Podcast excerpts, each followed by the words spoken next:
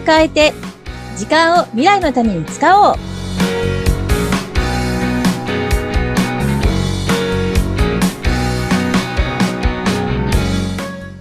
こんにちは。ガッキーこと研修講師の二垣です。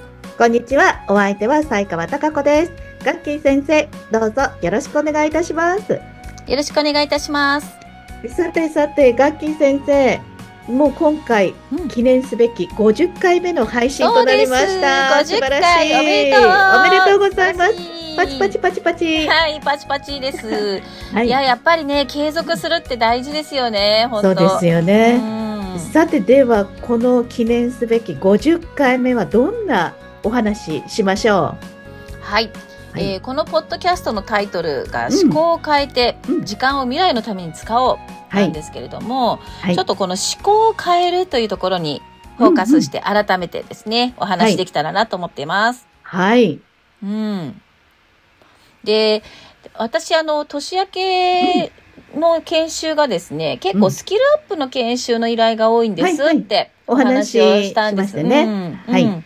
で、スキルアップっていうと、まあ私が依頼いただくものっていうのは、はい、例えば、ワードとか、エクセルとか、パワーポイントとか、っていったような操作のスキルだったりとか、はい、まあプレゼンテーションだプレゼンテーションの仕方ですね、っていうようなものだったりっていうのがあるんですけれども、はい、結構ね、その、うんスキルアップのものって、うんうん、こう、きちんと学んだことがある方って、実はそんなに多くないんじゃないかなって思ってるんです。そうですね。さやかさんはいかがですか？私も独学派ですね。もうパソコンを購入して、それでなんかこう、いじってるうちに、うん、あ、なんかこれってこういう操作すればこうなるんだ、へえ、みたいなところからずっと来て、なんかこう、勝手にやるとこんなことができる。だからそれでやろうっていう、本当の独学派です。ええー、いや、そういう方ね、かなり多いんじゃないかなって思うんですよ。うん。うん。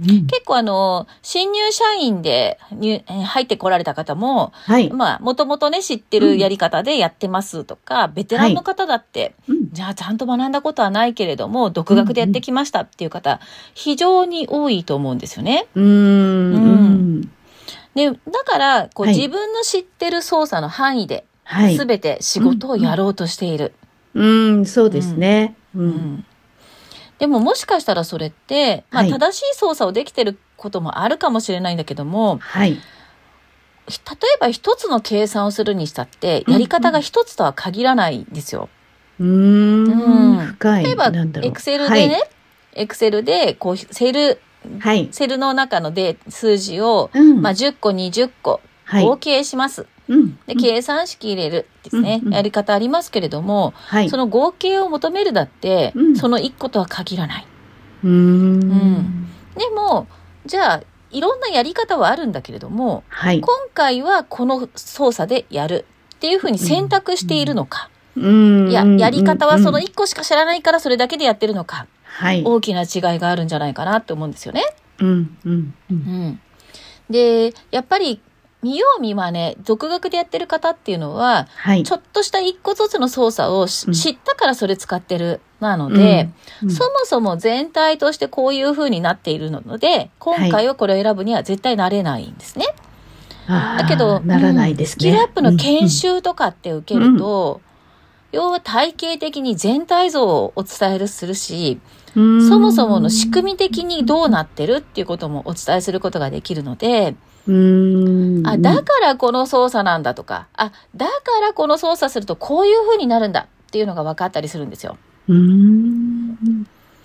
そうすると、はい、あ、今までなんとなくでこの操作をやってたけども、本当はこっちの操作の方が良かったかもしれないなって気づくこともあったりするわけですよね。はい。うん、うん、うん。ね、例えばあとあとエクセルでグラフを作ることができる機能がありますけども、うんはい、ね、グラフって数字がこう並んでいる表とか、まあ、いろんなデータを可視化する、うん、人にとって分かりやすいものにするっていうのがグラフなんですよね。はい。うん、でもそのグラフにもいろんな種類があって、例えば棒グラフだったり折れ線グラフだったり円グラフだったり、でグラフを選ぶっていうことをするわけなんですけどもじゃあなんでその棒グラフなら棒グラフにするのか。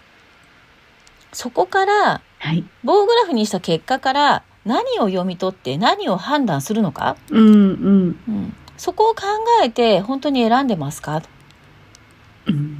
うん、なるほそのど。それぞれのグラフが何を示すのに適しているかっていうのを知らないと、はい。結局何でも折れ線グラフ、何でも棒グラフみたいになっちゃうわけなんですよ。うんうんそう。だからやっぱりその単なるスキル、やり方だけを学ぶんじゃなくて、はい。研修の中では、ああ、だったらあの業務の中ではこれを使ったらいいのかなとか、うん。あ、この操う作を使ったら、あそこのあの処理がもしかしたら便利になるのかなとか、んうん。自分の業務に対して紐付けるようなね、うんそんな形で理解ができると、すごく変化できるんじゃないかなと思うんですよ。そうですね。そう。で、だからこう研修の中でも、私は単なるパソコン教室じゃないので、はい。単なる操作だけじゃなくて、うんこれはどういう仕組みなのかとか、うん。これをやることによってどんな結果が得られるから、こういう業務に使えるんだよとか、うん。っていうこともね、お話しするようにはしてるんですよね。うん。う。うんん。でね、あのーまあ、去年もお伝えしたけど、私結構マクロ VBA って、はいあの、うんエクセルとかの中でプログラムを組んで自動化できる機能があるんですけども、はい。そういった研修の依頼もすごく多いんですよ。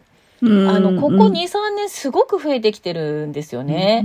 で、まあ皆さんがそういうね、業務の自動化とか効率化に対して意識が高まってきた結果だと思ってるんですけども、うんうんでもその中でも、まあ1日の研修とかだと、プログラムってそんなにいっぱいは書けるようにならないけども、うんちょっとしたものだったら書けるようになるんですね。へえうん本当にごくごく簡単な。例えば、うん。えっと、エクセルとかだと、シートがありますよと。はい。うん。で、そのシートを、こうう、し、一番画面の下のシートの、まあ、た、見出しっていうところですね。はいそこの部分クリックすると切り替えられる。うん。うん。ね。で、だからそれクリックしたら切り替えるんだけども、そうじゃなくてマクロで、プログラムでうん。切り替えをするっていうことを、まあ、かけたりするんですよ。うん。うん。で、そうすると、まあ、例えばボタンを押したら、はいお隣のシートに切り替わる。はい。うんう。うんん。うん目的のシートに切り替わるっていうふうにできるんですけども、はいまあ、。これが通常のその数枚のね、しうん3枚とかうんのシートのエクセルのファイルを使っている分には、はい。別に隣のシートをクリックすればいいだけだから、そんなのプログラムにしなくたっていいじゃんって思っちゃうんですね。でも、もしかしたらですよ、えー皆さんの業務の中で、はい。例えばシートが30枚、50枚みたいな、すごくたくさんあって、で、結構右端の方のシートに移動するのって、まあはい。そこそこ手間がかかる。ごもう画面からこう消えてますもんね。そうそう、うんうん消えてるの出すのに横にスクロールしたりとしてまかす、、してます。知ってる操作だけでやろうと思うとそうなるわけですうよ。ん うん。で、このシートの移動とかシートをジャンプする操作だって他にも実はあるんだけれども、ううんん、それもまずね、うんし知ってたら選択肢があるかもしれないけども、はいマクロで、じゃあ自動化する、ボタンでパンと飛んでいくっていうふうにすれば、うん必ずこのシートを途中で見るんだっていうのが分かってるならば、うんそこに行けるボタン1個置いとけば、うんうんそれこそ 0. 何秒で移動できるわけですよ。うんうんうん。で、この、もしかしたら手の作業だと数十秒とかかけている操作が 0. 何秒になるだけでも、全然効率化じゃないですか。ボタン一つでも簡単に切り替わるんですもんね。そうです、そうです。うんで、結構ですね、この独学でやっている操作には、独学だから知ってる中での操作でやる、やってる分、はい。遠回りしてるとか、はい。時間のかかる方法でやってるっていうケースもいっぱいあるんですよ。ドキ。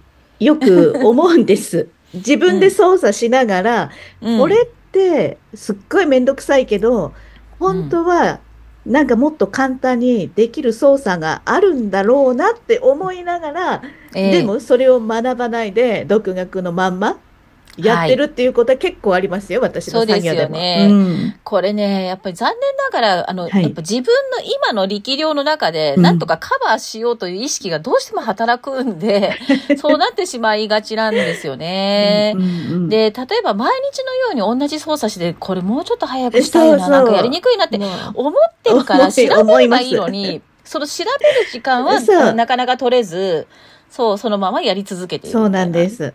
できないわけじゃないから。うんうん、そうなんですよ。できないわけじゃないから、うんうんまあ、な、まあ、なんとかなってるっていう感じなんですよね。そうなんですよ。なんとかなってるから、まあいいかな。でも本当はもっと簡単なやり方あるんだろうなって、うすうす気がつきながらやってます。そうなんですよ。だからその、他の選択肢を知ることによって、うんあ、今まで無駄なことやってたんだなっていう気づきも結構あったりして、うんそうするとじゃあその、ちょっとした積み重ねなんだけれども、ちょっとずつこう時間短縮ができていると、うん意外に一個一個の仕事の片付く速さが変わってくるから、うん、そうですよね。そうこなせる量が変わってきますよね。そうです、そうです。で、気持ち的にもね、うんあの、なん、もっとなんてあ、もうなんかすごくもうできちゃった、みたいな感じになるから、ううんん、モチベーションもまたそこでね、変わってくるんじゃないかなと思うんですよね。うん。きっとこれでをうん学んだら、受講生の方、研修でこうしたことを学んでたら、皆さん結構わーって発見とか、うん。あ、こんな簡単にできたんだっていううん。こととか気づきって結構ありますよね。そうなんですよ。で、だから、あの、うん結構、まあ、ワードにしかり、エクセルしかり、うんうん。パワーポイントしかりなんですけども、うんうん。あの、アンケートを、あの、受講の後にね、取ったりするんですけども、そのアンケートの中に、この操作を何ヶ月前に知りたかったとかですね、あの、今までどれだけ、あの、無駄な操作をしていたかがよくわかりましたとか、うん、あの、新たな発見がいっぱいありましたとか、そういう感想を結構いただくんですよね。ううんん。そう、だからなんか、確かにね、研修のために時間を割くってもったいないって思うはい。考え方もあるかもしれないんだけども、でもそのきちんと体系だった形での学びっていうのを、やっぱりやっておくと、今までと違った選択がね、できるようになるんじゃないかな。だから本当にこの思考を変えるってね、テーマでお話ししたいって言ったんですけども、はい。あの、自分自身のうんこう、今できるものの範囲でやるっていう思考から、うんうん新しいものを取り入れて、もっといいやり方に変えていくってですね。うんうんで、それによって、もっとまた別の仕事のもっといいやり方っていうのが見つかると、うんそれは当然自分自身の評価にもつながっていくことになるし、うん自分もまたね、あの、もっとできるんだっていう、自分に対する自信もついたりするんじゃないかなって思うんですよね。うんううんん。そう。だからこう、単なるテクニカルなススキルかもしれないけれども、はいそこからもっともっと可能性を広げていけるようなね、うんそんな風に考えてもらえたらいいなって思ってます。うんうんやっぱり今回のお話伺ってて思うことは基礎って大事なんですね、やっぱり。基礎こそちゃんとしっかり独学ではなく自分、あの、教えていただいて、しっかりとしたちゃんと知識を入れることによってそこからの独学はありなんだなって。そうですね。ううんん。なんかあの、主張りって言葉あるじゃないですか。はいはいはいやっぱり、うん。やっぱりあの、そもそものところをきちんと押さえた上で、うん。それをね、破っていったりとか、自分のオリジナルにしてったりっていう、あの、考え方って言われると思うんですけど、まあ、うん。やっぱそういうことかなって、ちょっと思いますね。ううん。ん。物事ってやっぱり全てが基礎からなってるんですね。うんですね。そうですね。だからあの、私自身はすごくその仕組み的なところとか、うんうんううん。ん、何のためにこの機能があるのかみたいな話を、まあ、させていただくようにはね、してますね。うんうんやっぱりそういうお勉強って大切ですね。こっからもう本当今日は思考がガラッと変わりました。はい、ちゃんともう一回私もエクセルとかワードとか基礎をちゃんと教えてもらおうって思いまそうした。ですよね。うんあのーまあ、学ぶ場所はいっぱいあると思うので、うんご自身に合うやり方でね、やってみていただいたらいいんじゃないかなって思います。はい。今回50回目本当に刺激のあるお話でした。はい、ガッキー思考を変えていきましょう。はい。ガッキー先生、ありがとうございます。はい、ありがとうございました。